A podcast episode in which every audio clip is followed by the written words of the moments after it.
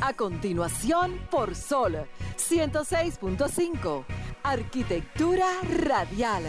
Diseño, urbanismo, ingeniería y todo lo referente a la construcción. Arquitectura radial. Con los arquitectos Luis Taveras y Gleinier Morel.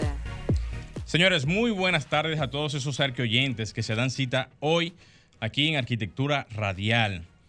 Señores, nadie está más facultado que un profesional de la ingeniería y la arquitectura para las edificaciones que se hacen a nivel nacional.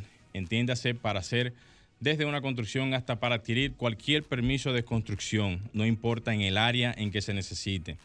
Esta condición se la da justamente el Poder Ejecutivo al profesional salir de la universidad y por tanto pertenecer al gremio que rige cualquiera de las áreas gremiales no gremiales, sino eh, del gremio que acopla a todos los profesionales. Este mensaje va justamente para aquellos que piensan que construir es el arte de cualquier persona, sino más bien la condición que se tiene al poder concluir los estudios universitarios del profesional pertinente. De esta manera inicia Arquitectura Radial. Estimula tus sentidos, enriquece tus conocimientos. Arquitectura radial. Muy buenas tardes sean todos. Como bien dijo mi compañero Gleiniel Morel, estaremos con ustedes compartiendo una hora completa de este domingo, todo lo relacionado al sector de la arquitectura, la ingeniería y la construcción. Vamos a pasar de inmediato con la frase de apertura porque ya tenemos a nuestro invitado por ahí en espera, nuestro invitado de la tarde, eh, creo que las soluciones reales no. Perdón, vamos a darle para atrás. Rewind. porque es demasiado profunda esta, frase. Vamos con la frase de apertura. Creo en las soluciones reales, no en la inspiración. Benjamín Romano. Muy bien. A propósito de nuestro invitado de la tarde. Así es. Mire, antes, antes de, irnos de inmediato, me imagino, claro, el invitado, para aprovecharlo lo más que se pueda y que nuestros arquioyentes puedan disfrutar de este conversatorio tan interesante que vamos a tener. Así es. Yo quiero hacer un anuncio rápidamente y es sobre la constructora de nuestro amigo eh, Néstor Arias y el licenciado José Casado. Constructora Jocanea. Es una firma joven con menos de 10 años en el mercado y se han caracterizado por hacer proyectos de alta rentabilidad.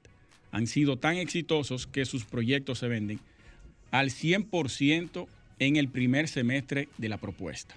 Eso significa que ellos colocaron su primer proyecto, que fue Soles del Océano primero, en Altos de Arroyo Hondo 3, en enero de este año, y ya a junio de este año, precisamente este mes, vendieron todas las unidades. ¿Cómo así? Seis unidades. Seis unidades. Y la más económica costaba 280 mil dólares. ¿Qué qué? Todas se vendieron. O sea que Jocanea tiene mucho futuro en el sector construcción y la arquitectura y la visión que tienen de darle a la arquitectura es bastante interesante. Ahí lo tienen. Excelente. Vamos arriba, brother. Bien, señores, ya vamos a iniciar con el invitado de la tarde. Y comenzando con eso, arrancamos diciendo que Arquitectura Radial, señores, se place en tener nuestro primer invitado internacional, precisamente desde la Ciudad de México, el cual nos honra con su participación en la tarde de hoy y nos distingue con su presencia, ya que desde sus inicios el arquitecto se ha destacado desde que estudiaba en la Universidad Iberoamericana la carrera de arquitectura. Iniciando con esto, decir que su formación universitaria, Luis, y su temprano entendimiento de las estructuras y procesos constructivos, así como su continuo aprendizaje del oficio a través de la docencia, son claramente visibles en sus proyectos que le han dado el merecido y los merecidos reconocimientos de organizaciones internacionales a través de sus trabajos ya, eh, realizados, tales como la premiación en el, en el 92 del primer lugar del edificio inteligente otorgado por el Ivy de Chicago, Illinois, 2010 medalla de plata en la Bienal Mexicana del proyecto Torre Tres Picos, del cual hablaremos también un poco aquí en el programa, 2011 premio Luis Barragán al mérito en la práctica profesional en la, arquitectura, así también como en el 2012 medalla de plata en la Bienal Mexicana por innovación tecnológica en la, en la categoría recuperación del patrimonio inmobiliario, seguido también del 2016 premio diamante en el ASEC de New York en la categoría C de sistemas estructurales, seguido también de la medalla en el 2016 de oro en la Bienal Nacional de Arquitectura Mexicana y 2016 y 17 como invitado en, el área de Expert in Residence por la Universidad de Harvard. Y ya por último, señores, y su última premiación, no más eh, reciente, obviamente, que fue la International High Rise Awards, el premio a la Torre Reforma como el mejor rascacielos del mundo. Y ya con esta última premiación, Luis, y sin más preámbulos, vamos a darle un fuerte, aplauso, realmente al arquitecto Benjamín Romano, que hoy se encuentra vía Zoom desde México y para toda la República Dominicana y el mundo. Buenas tardes, arquitecto. Arquitecto, buenas tardes. Bueno, vamos a esperar a que se, pueda reconectar nuevamente el arquitecto. Está en línea, sí, pero al parecer tiene el micrófono apagado y la... Hola. Ok. Hola, efectivamente tenía el micrófono apagado, una disculpa. y gracias por invitarme. No se preocupe. Esto es en vivo realmente. Bien, eh, eh, arquitecto, con esa introducción que acaba de hacer nuestro colega Gleiner Morel, damos la bienvenida a Arquitectura Radial y República Dominicana está, tiene los oídos puestos en usted hoy. Y ahora que está ahora mismo visible para nosotros, un, nuevo aplauso para él, al arquitecto, realmente. Arquitecto, bienvenido a Arquitectura Radial. Eh, arquitecto, bueno, podemos iniciar de inmediato haciendo un recorrido, una breve reseña de, de su trayectoria, tanto como, pudiéramos decir, como estudiante de arquitectura profesional y luego pasar a la parte docente, que es la que usted ha ejercido durante 38 años, ¿verdad?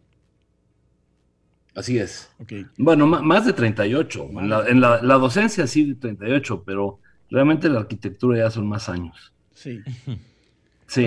Entonces, pues, pudiéramos pues iniciar con, una breve reseña de todo ese recuento. Yo, yo, creo que es importante considerar que, que tuve la oportunidad de trabajar para un gran ingeniero civil mexicano eh, y, eh, bueno, em, yo como empleado, evidentemente, pero juntos construimos un consorcio industrial en Tizayuca Hidalgo, mientras yo estudiaba la carrera de arquitectura. Evidentemente, eso marcó mi, mente de arquitecto y me volvió más ingeniero. No, no quiero decir que yo no sea arquitecto, yo soy arquitecto, pero yo, yo tengo la fortuna de haber trabajado ahí y eso me permite entender cómo se, cómo, se transmiten las cargas, cómo, se comporta un, edificio. Y a mí me parece que eso, eso me hizo muy, muy diferente. Y ya, ya después, pues el trabajo me ha llevado entre uno y otro proyecto a, llegar a lo que afortunadamente hemos hecho. Pero yo sí creo que es muy importante esa, ese, ese aprendizaje estructural yo, yo podría decir que tuve dos grandes maestros en la arquitectura. Uno, Eberto Castillo, evidentemente, el que dije, ingeniero civil, y otro, el arquitecto Francisco Serrano, que, que, él me, ayudó, me, me, ha ayudado a entender hasta el día de hoy, somos muy buenos amigos, el, la forma de hacer espacio. Y pues bueno, pues e, ese es un poco el, el, el origen de mi, de mi historia. Ok, y la, y la parte docente, ¿cómo se inicia usted a impartir? Precisamente cuando, cuando yo estaba haciendo mi tesis en, en el año del 82, eh, mi profesor de, de, la materia de construcción me invitó a dar clases. Eso fue en el año del 82 y sigo hasta el día de hoy dando clases en la misma universidad. He, estado, he cambiado de, de, de dar construcción, luego di proyectos. Luego Francisco Serrano, me ofreció la Cátedra Blanca de CEMEX, que es un curso muy interesante que patrocina CEMEX, en el cual el patrocinio que nos dan lo aprovechamos para invitar a, profesionales de la construcción, de las ingenierías, de los acabados, de normatividad, de todos los especialistas que, colaboran con nosotros, que sin ellos nosotros no podríamos hacer nada. Y, gracias a ese eh, patrocinio, también hacemos dos viajes al año a visitar arquitectura con los alumnos. Interesante. Eh, la, cátedra CEMEX ya lleva 19 años, 18 años. Y en 18 años hemos tenido pues de todo, pero hemos podido viajar mucho, pero más que nada los muchachos logran desarrollar su proyecto de tesis con la asesoría de ingenieros civiles, ingenieros hidráulicos, eh, eléctricos, etcétera, ¿no? Especialistas en fachadas. Y yo creo que eso, pues, ha marcado mucho a muchísimos alumnos. Tenemos un promedio de 30 alumnos por, por semestre. Pero también me ha marcado mucho a mí, porque, porque he tenido la fortuna de convivir con muchachos que tienen mentes muy frescas, muy, muy, muy frescas. Y se les ocurren ideas que pueden ser muy locas. Sí. Pero que, la verdad que le han dado a mi, a mi desarrollo algo de frescura, porque yo veo a mis contemporáneos que se han venido aquí, a este, aquilosando o, o empantanando, por decirlo así, en, la, en la arquitectura antigua. la resistencia, la resistencia. Sí, sí, sí, se resisten a los cambios. Pero lo que es una realidad es que hoy el mundo le pertenece a esa generación. Y, pues ellos van a decidir lo que quieren y lo que no quieren de arquitectura, entre otras cosas, ¿no? Así, es, así es. Y yo creo que esa formación docente a mí me ha ayudado mucho, porque yo, yo he aprendido muchísimo de los muchachos. Y, también creo que sin ellos no hubiéramos podido hacer lo que hemos hecho en el taller. Justamente eh, en esa misma línea, arquitecto, yo le iba a preguntar realmente lo siguiente. Esa ventaja comparativa que tuvo usted al principio de su ejercicio profesional, entendiendo la parte estructural y posterior entonces el conocimiento ya, digamos, combinado, le dio una ventaja muy comparativa siendo usted arquitecto y planteando eh, situaciones complejas, ya sea, por ejemplo, a nivel de estructural, a nivel de espacios eh, voladizos y todo eso y estar dando docencia hoy en día le permite combinar todo lo que se, que se da hoy en día a nivel de docencia como lo aprendido a nivel de su ejercicio profesional. En ese orden, ¿qué usted pudiera decir realmente en, relación a, esas dos combinaciones y su posibilidad de poder seguir expresando su conocimiento a la parte de docente?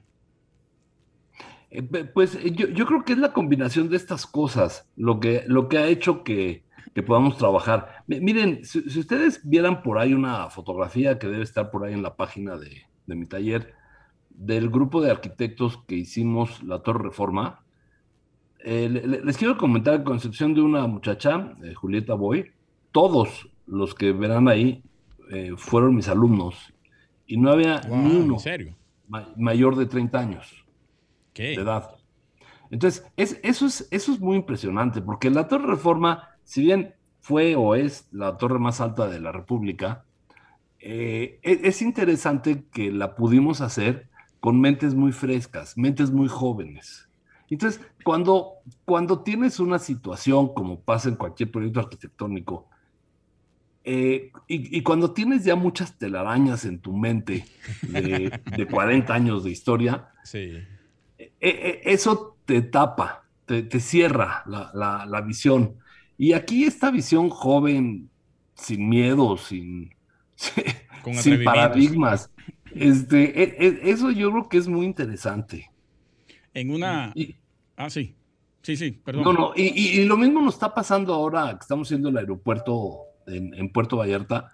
Eh, los muchachos que trabajan conmigo, otra vez todos exalumnos míos, todos son muy jóvenes y siempre cuando tenemos un asunto, se resuelve con formas de pensar muy lógicas y sin que los paradigmas te, te, atoren. Sí, sí. En una entrevista que usted hizo, le, hizo, le, le, cedió a Arquine, una, una página digital bastante famosa allá en México, usted hablaba sobre las aberturas que le tuvo que hacer a las caras de la Torre Reforma. Pero de la Torre hablamos más tarde. Ahí lo que quiero es enfatizar que usted fue donde un alumno y con él trabajó esas aberturas. Así es, con Mateo.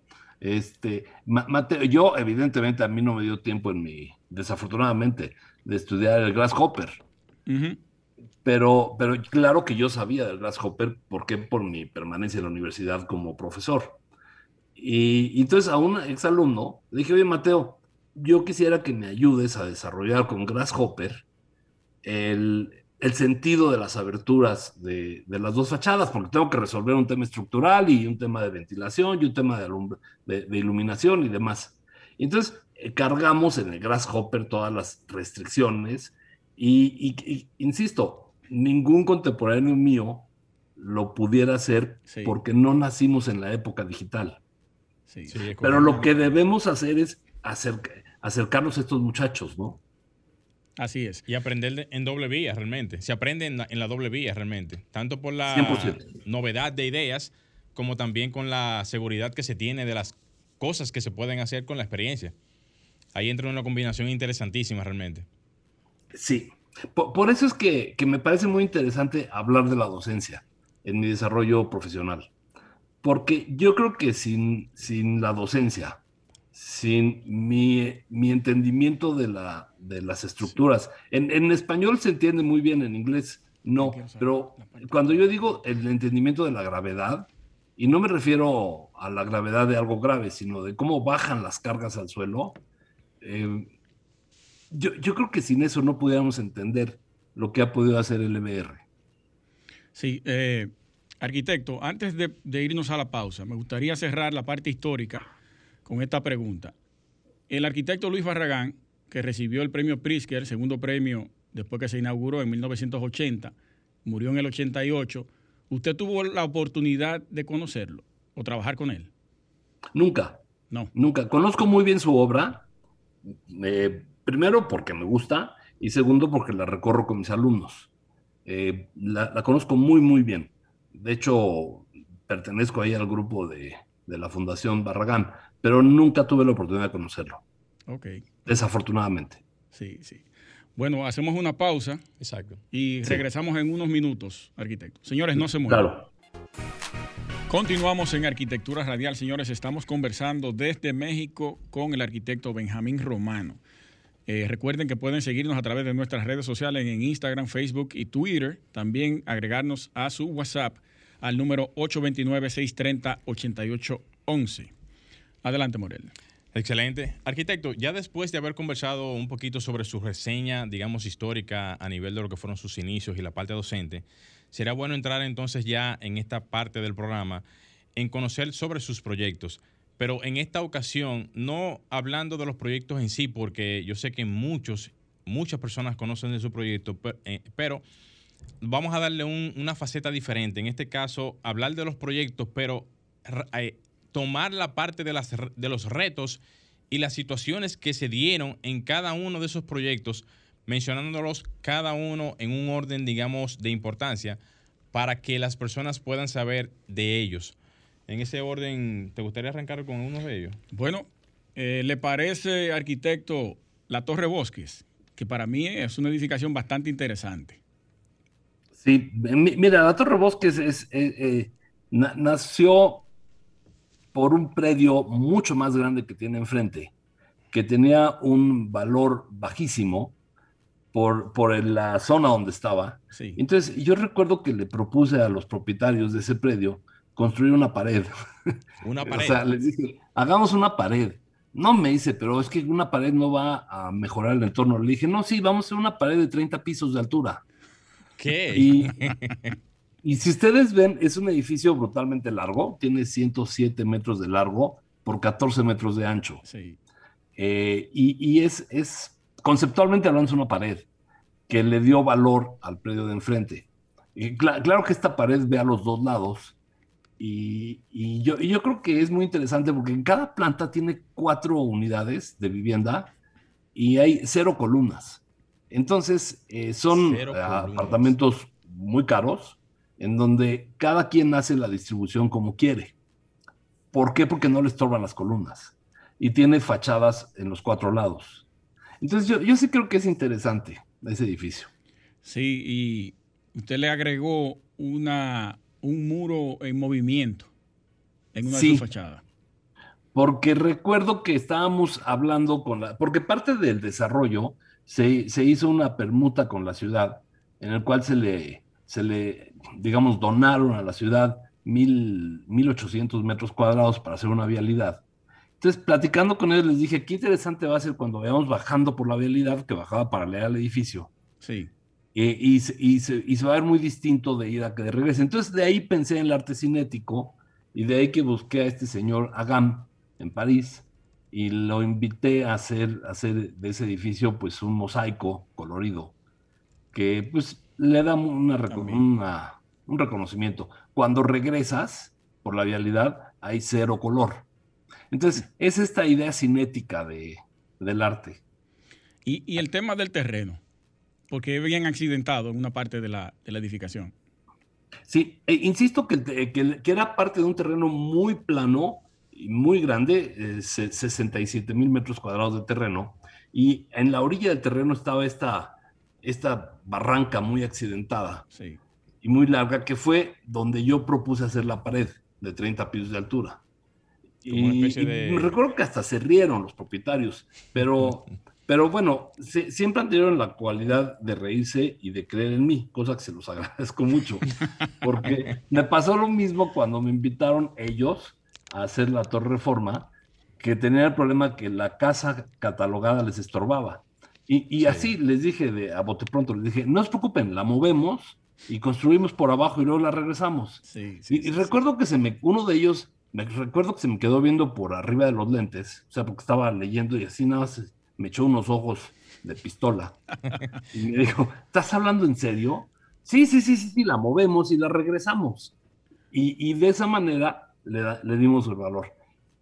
Eh, o sea, yo, yo sí les agradezco mucho a estos inversionistas que, que pues han creído en mí. Sí, y, y esas palabras ocurrentes son realmente como el partido arquitectónico con el que manejamos los proyectos.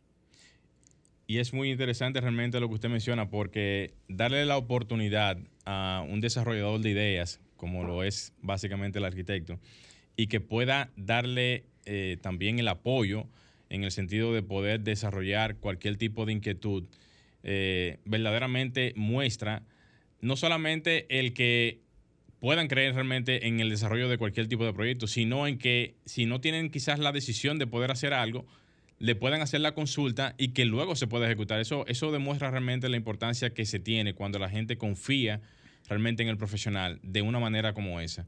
Y en ese mismo orden, arquitecto, ya después de que usted mencionara esos detalles de la torre bosque, en ese mismo orden, la torre veranda, que tiene una importancia dentro de, sus proyectos, ¿alguna experiencia que pueda eh, comentarnos de, la torre en cuanto a, a, una situación particular que sea platicable aquí en el escenario? Me parece que sí. La torre veranda eh, está en un predio que da al mar, al Océano Pacífico. Eh, como todos sabemos, el, el, el, mar en la noche es negro. Okay. Y, y entonces, y, y no nada más eso, el Pacífico mm, lanza mucho viento hacia el mar porque en esa zona no hay montañas que, que atajen el viento. Entonces, yo ahí tomé la decisión de voltear a 45 grados el edificio, porque lo, volteando a 45 grados, agarraba yo una península donde pensé que se iba a llenar de casitas y no me equivoqué. Eh, ya hoy, que es, ese edificio tiene construido como 15 años, ya la península está llena de casitas. Y entonces en las noches la vista es muy linda. Pero Mm. no sirvió haber inclinado el edificio a 45 grados para que el viento, que en ocasiones es hostigante en una terraza, le diera la vuelta al edificio. Okay. Y, y, eso nos ha permitido tener terrazas muy confortables. Pues, es, es, lo que les pudiera decir. El, el, la planta está diseñada por tres, tres muros eh, que estructuralmente hablando toman el sismo. Ustedes saben que Acapulco tiene un sismo muy fuerte. Sí. Y esos tres muros, al haberlos inclinado a 45 grados, en la bu buscando las, vis las visuales nocturnas, me dio la oportunidad de desviar el viento, que me parece que es interesante. Claro, totalmente. Y más cuando se trata de un edificio con cierta eh, altura vertical, ¿verdad? O sea, digo, obviamente, eh, que ataja verdaderamente lo que es el, eh, como cara de viento y que estructuralmente hablando tiene un componente bastante importante a nivel de diseño estructural. Así es, así es, me parece que es interesante esa solución. Una de las cosas que más me llama a mí la atención de, de sus proyectos es la flexibilidad con la que usted lo trabaja.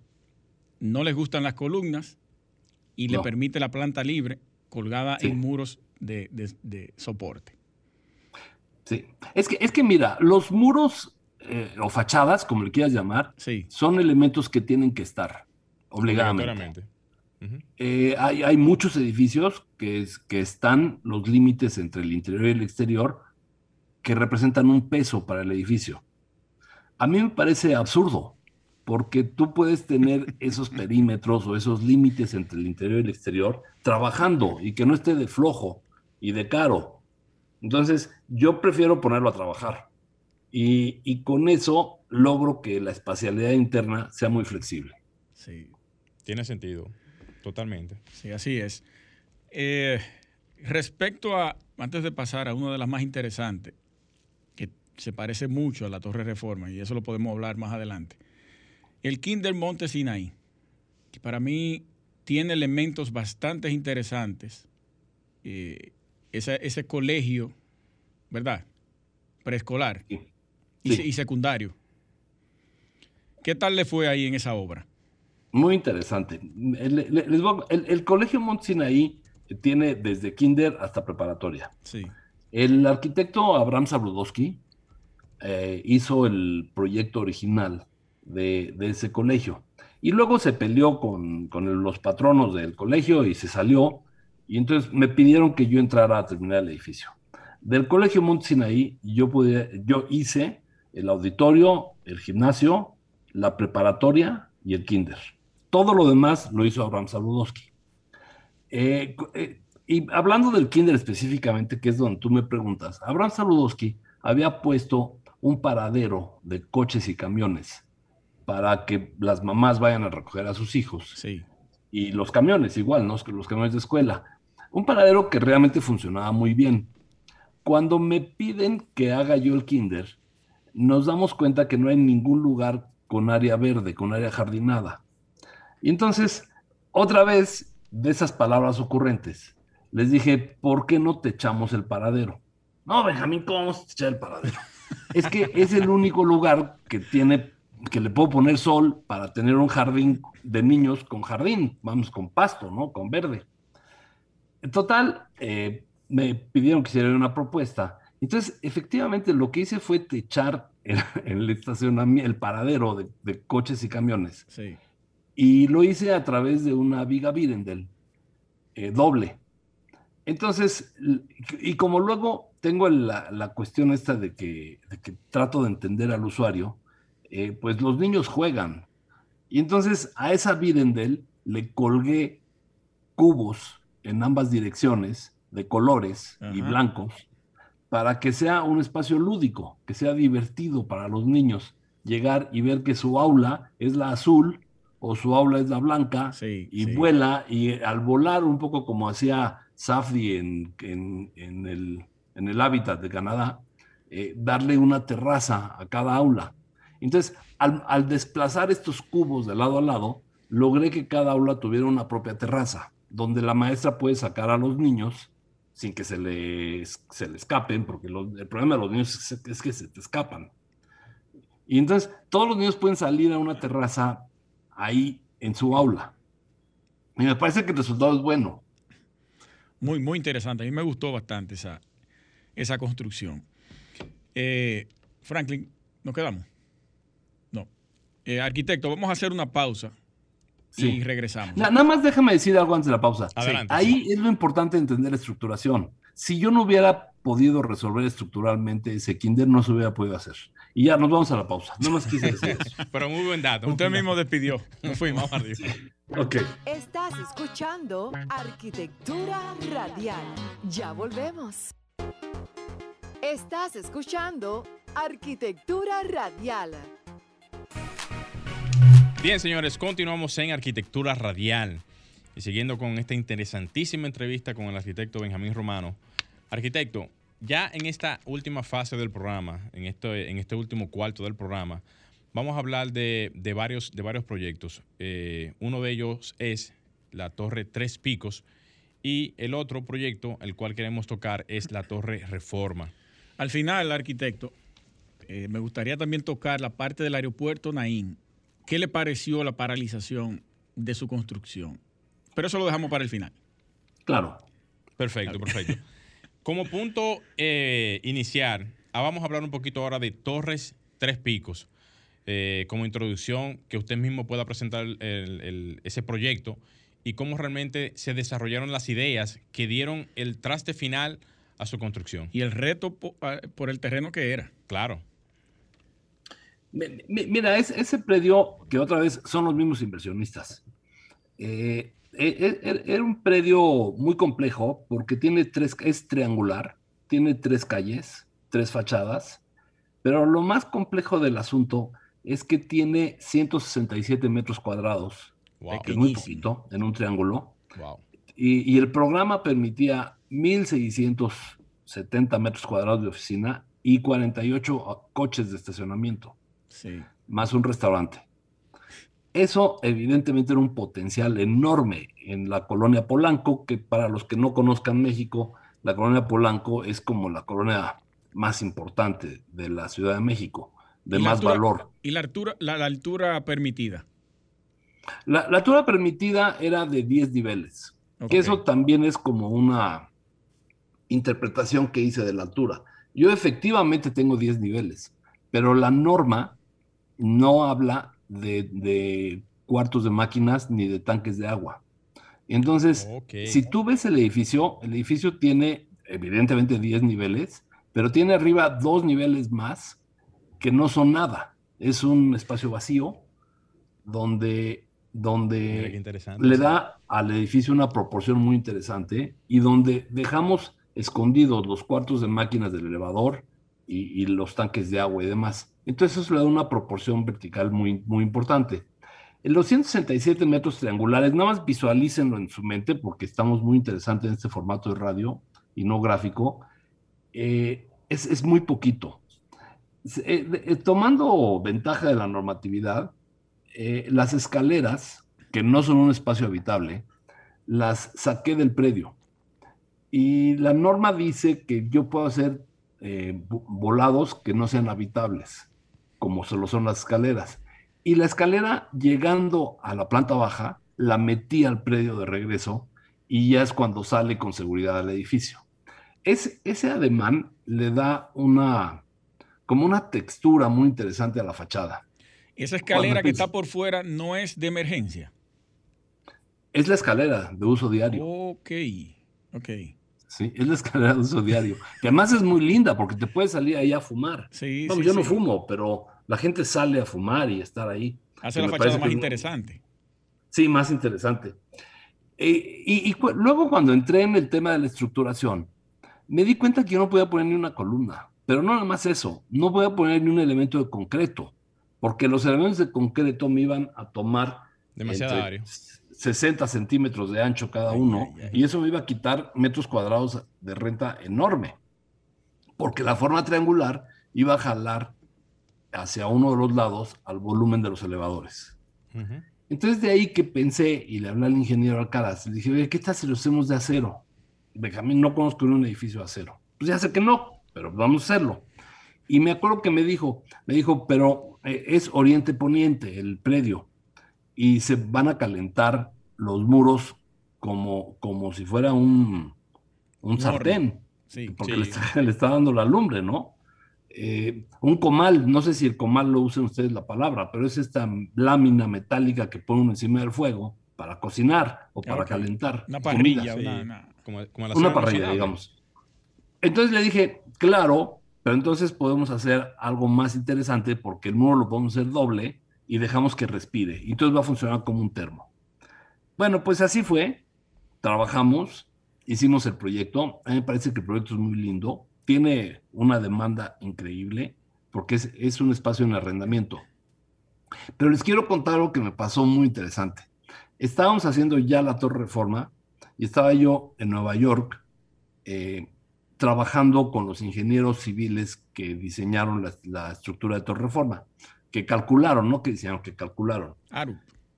Arup, sí, estaba yo con ellos. Cuando me habla el residente, el arquitecto Walter Lingard, y me dice, oye Benjamín, tenemos un problema enorme porque los elevadores no se pueden instalar. Ah, caray, ¿por qué no se pueden instalar? A último momento. a último momento. El edificio ya ha terminado. Sí. Porque el edificio se hincha por el calor. Wow. A mediodía y se deshincha en la noche. Bueno, por supuesto que me puse muy nervioso. Recuerdo que me fui a cenar solo y me, puse a reflexionar en el problema. Entonces me recordé de esa teoría de la relatividad de Einstein. Dije, bueno, pues sí se hincha, pero también cuando se hinche se va a hinchar el riel del elevador. Entonces, a mi regreso a México, me cité con los que estaban instalando el elevador y le pregunté a qué hora trazaban los plomos del elevador. Me dijo, no, pues temprano, es lo primero que hacemos. Le dije, pues claro, ese es el problema. Ustedes tienen que tener al topógrafo trazando junto con los instaladores. Porque en la medida que se va hinchando el edificio, se hincha todo, porque todo es relativo. Y efectivamente así lo hicimos y el edificio tiene 12 años funcionando perfectamente bien, porque todo es relativo. Es decir, todo se hincha y se deshincha a la vez. Es correcto. Y, entonces, trabajar con el acero es un tema muy interesante.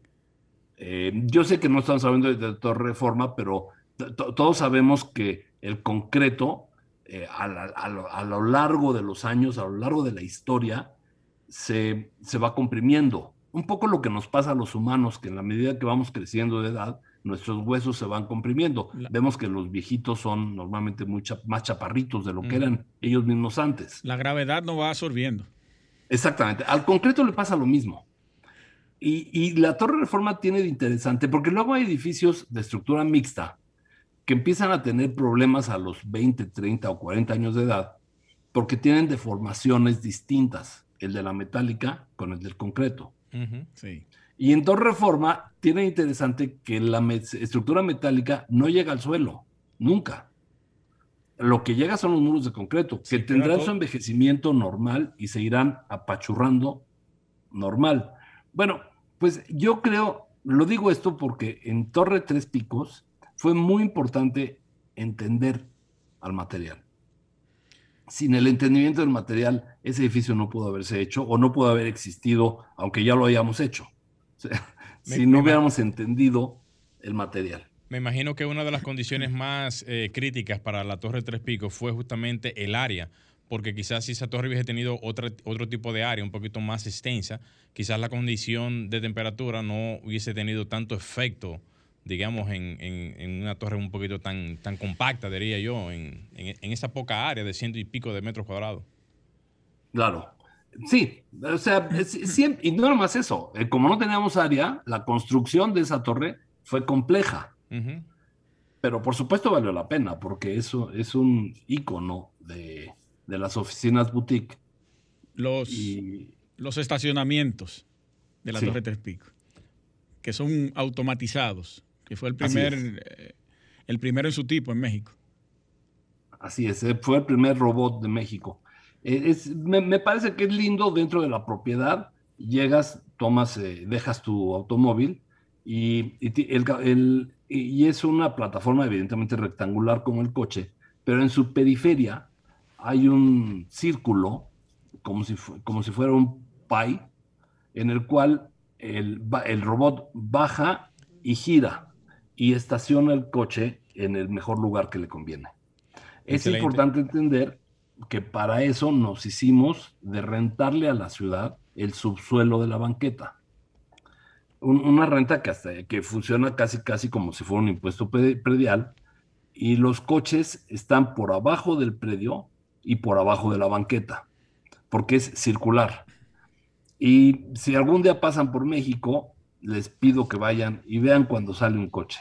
Es, pues, es pues, un momento mágico. No solo pues, a la pues, torre. Pues, mira, arquitecto, vamos a hacerle realmente una doble invitación, o sea, nos vamos a hacer una doble invitación porque nos gustaría, cuando usted tenga la oportunidad y tiene la invitación abierta ya de cuando venga aquí a República Dominicana, no sé si ha venido en algún momento, ¿verdad? Sí, he ido, fui a jugar golf ahí una vez. Ah, perfecto. Pues cuando vuelva de nuevo aquí a República Dominicana, tiene que hacernos el honor de venir aquí a emisora y a cabina con nosotros para platicar un poquito más. Al igual que nosotros cuando tengamos la oportunidad de ir allá a México, tener la oportunidad de, ir a su, a su estudio y, ¿por qué no, visitar alguna de las obras de usted allá en, México?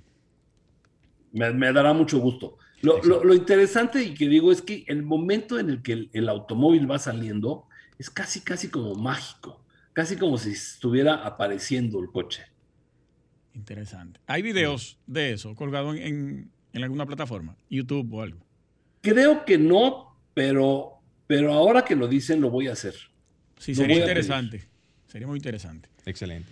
Arquitecto, vamos a pasar ahora a la, a la torre.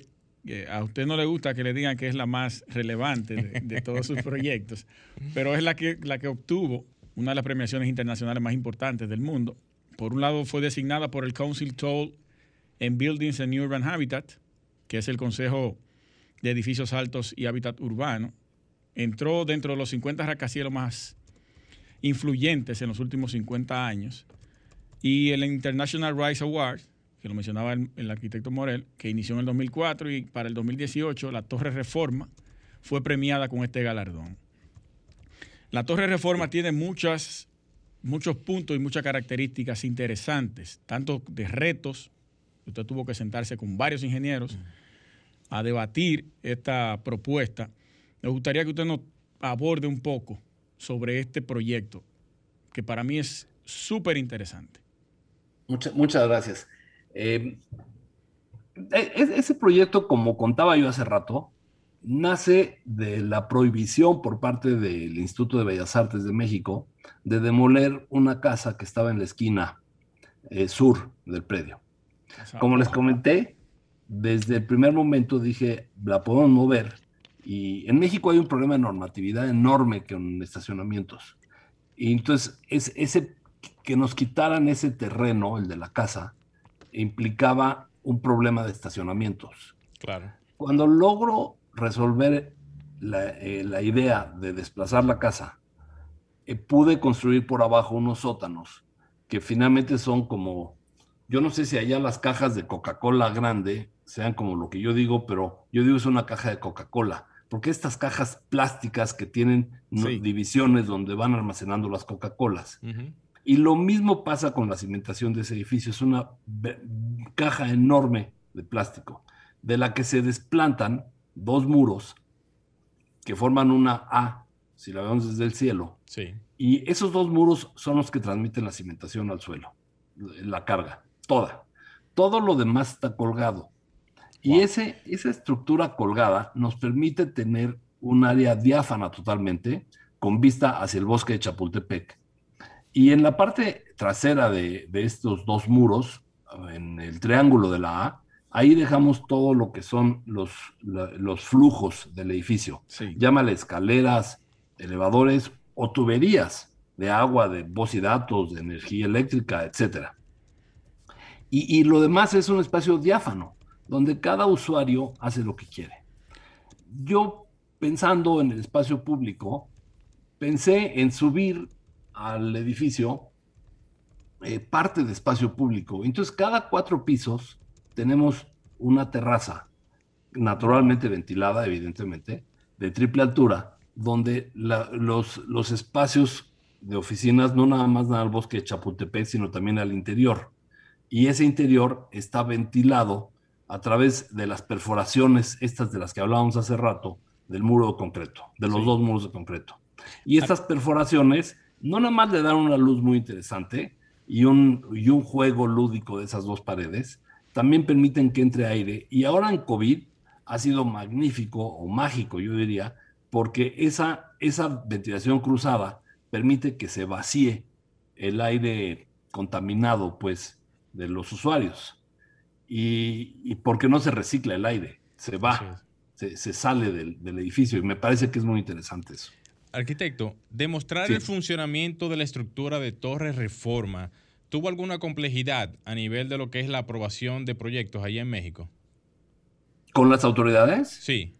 Ninguna. Ninguna. Porque aquí en el país siempre hay, no sé, allá en México, pero aquí hay una cierta resistencia al presentar proyectos que tengan algún tipo de desenvolvimiento diferente a lo tradicional. Entonces, en México... Yo, no sé, yo no sé si allá en la República Dominicana son tan malinchistas como lo somos en México. Bueno. Pero cuando, eh, no sé, malinche, les, ¿ustedes le dicen malinchistas también o no? Eso es, eso es... Eh, eh, Malinche fue una mujer indígena que cuando llegaron los españoles fue la traductora de, de Hernán Cortés y de Cristóbal Colón. y de alguna manera, como Malinche prefería a los españoles que a los mexicanos, siempre en México cuando alguien prefiere a los extranjeros que a los mexicanos, Ah, sí. se les dice malinchista. Aquí tenemos el complejo de Guacanagaris. Ah, bueno, Aquí se le pues dice el complejo de ese Guacanagaris. complejo. Yo, yo trabajé con Arup, no porque los ingenieros mexicanos no sirvan. Yo hubiera trabajado felizmente con Ismael Vázquez o Rodolfo Valles. Yo trabajé con Arup porque de alguna manera Arup tiene una presencia mundial y una credibilidad importante. Bien. Y a mí eso me permitió brincar todos los obstáculos. Yo creo que si no hubiera tenido a Arup como un soporte eh, estructural Sí. Que le diera valor a la propuesta, yo sí hubiera tenido problemas. Pero no los tuve porque, porque por este complejo que tenemos los, los, los latinoamericanos, Sí, que es- le es creemos completo, más a los completo. Sí, extranjeros. es completo. Sí, es complejo, es complejo, pero yo, yo tuve cero problemas. Y la verdad que Arup, para mi criterio, fue una sorpresa muy agradable, porque, porque primero es gente muy normal, son humanos igual que nosotros, que cometen errores y aciertos igual que nosotros. Pero lo, lo que me pasó con ellos muy interesante es que tienen sistemas de cómputo que, que yo, yo le decía a los inversionistas, cuando les propuse la idea de trabajar con un extranjero, con una firma extranjera, les dije, es que si nos ahorraran el 10% de acero y de concreto en la construcción del edificio, eh, su trabajo sería gratuito. Y les puedo garantizar que, así fue. Eh, ellos, por decirlo así, trabajaron gratis. No porque hayan trabajado gratis, cobraron y mucho, pero eso se tradujo en un ahorro en materiales de construcción. Ok, arquitecto, ya casi estamos cerrando, nos quedan tres minutos.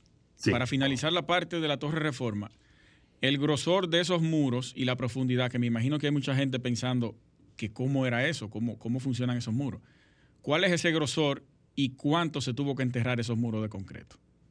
En los muros se entierran 60 metros abajo de la su- del suelo. Acuérdense que México es un lago. Sí. Entonces rebasamos el lago. Em, nacen de 1,20 de ancho y terminan en la parte Wow. alta de 35 centímetros. Wow. Y se ven muy masivos, pero es importante que entiendan que la mitad posterior de esos muros es el área donde están los flujos del edificio, donde están los elevadores Sí, y donde están las escaleras. Entonces, esa masividad realmente no cuenta en el edificio. El edificio en planta es un trapecio, que atrás tiene un triángulo sólido, que es la columna vertebral del edificio, en todos los sentidos. Sí, columna sí, claro. vertebral donde van los flujos y columna vertebral estructuralmente hablando. Ok, ya para finalizar, eh, la inquietud que tenía, y como usted es un, un arquitecto bastante reconocido en México, cuando entró el presidente Andrés Manuel López Obrador, paralizó la obra, una de las obras que para mí es la más importante en México, esa infraestructura de movilidad que son los aeropuertos, paralizó este aeropuerto diseñado por Norman Foster y Fernando Romero. ¿Qué, ¿Qué le produjo esto a usted o a, o a su entorno? ¿Qué le causó esta paralización del aeropuerto? A, a mí me parece que, que haber paralizado el aeropuerto fue un error, un error económico Totalmente. muy importante y un error de, de desarrollo del país. Sí. Sin embargo, tengo que confesar que el error lo cometió, lo cometió Peña Nieto, no Andrés Manuel, porque, porque era un error. La Ciudad de México es una ciudad conurbada con más de 30 millones de habitantes. Y me parece que era un error tener un solo aeropuerto para más de 30 millones de habitantes. Eh, ¿Por qué? Porque yo creo que una ciudad tiene que tener redundancia. Si al, al Naim se hubiera inundado algún día, treinta y tantos millones de habitantes nos quedamos sin poder salir de la ciudad. Varados. Sí. Y yo creo que el proyecto original que tenía que estar en el estado de Hidalgo, cerca del actual que está construyendo en Santa Lucía, era la mejor idea porque hubiéramos tenido una redundancia, como la hay en París con sus dos aeropuertos o en Nueva York con sus tres aeropuertos. Somos muchos millones de habitantes como para depender todos de un solo aeropuerto. Sí. Porque el aeropuerto actual de la Ciudad de México se iba a cerrar para que pueda funcionar el Naim. ¿Por qué? Porque chocaban los aviones. Uno sale perpendicular al otro. Estaba muy cerca. Entonces, a mi criterio, el error lo cometió Peña Nieto. Ahora, Ya entrados en gastos y en la inversión que se estaba haciendo, yo creo que se debe haber terminado. Sí. Es algo que cuando lo digo en mis círculos sociales se, se inquieta mucho la gente porque digo que fue un acierto suspenderlo y no fue un acierto, pero el error lo comete Peña Nieto cuando decide llevarse el aeropuerto al Estado de México, que era su estado. Eh, No sé sí. si fui claro. Sí, sí, bastante, bastante. Pero él paraliza el aeropuerto, entonces autoriza la construcción del tren Maya, que para Así mí es. tampoco tiene mucho, mucho sentido, pero ahí está. Llegamos a la Así parte es. final. Así es. Arquitecto, solamente nos resta decirle que muchas, pero muchísimas gracias por estar presente en la tarde de hoy con nosotros. Nosotros nos sentimos totalmente agradecidos con su presencia y por tomarse un tiempo, eh, un domingo allá en, en México, para compartir con nosotros y con Aquí todo- domingo también. Sí, bueno, digo allá en México porque realmente eh, es un día, digamos, de descanso. Pero eh, verdaderamente nos sentimos totalmente agradecidos con su participación aquí en la tarde de hoy. Eh, esperamos poder tener su presencia, o sea, compartir con ustedes aquí, aquí presencialmente en el momento que usted decida venir aquí a República Dominicana. Y verdaderamente eh, nos sentimos totalmente agradecidos, como ya le dije ya en principio. Así es. Muchas gracias por su invitación y estoy a sus órdenes. Excelente. Gracias a usted, arquitecto. Manténgase en Hasta línea, no se, no, no- no se vaya de línea. Eh, Sí. Señores, hasta aquí Arquitectura Radial. Luis Taveras, Franklin Tiburcio y un servidor, Gleiner Morel, estuvieron con ustedes. Nos vemos el próximo fin de semana. Y hasta aquí, Arquitectura Radial, con Luis Taveras y Gleinier Morel, por Sol 106.5.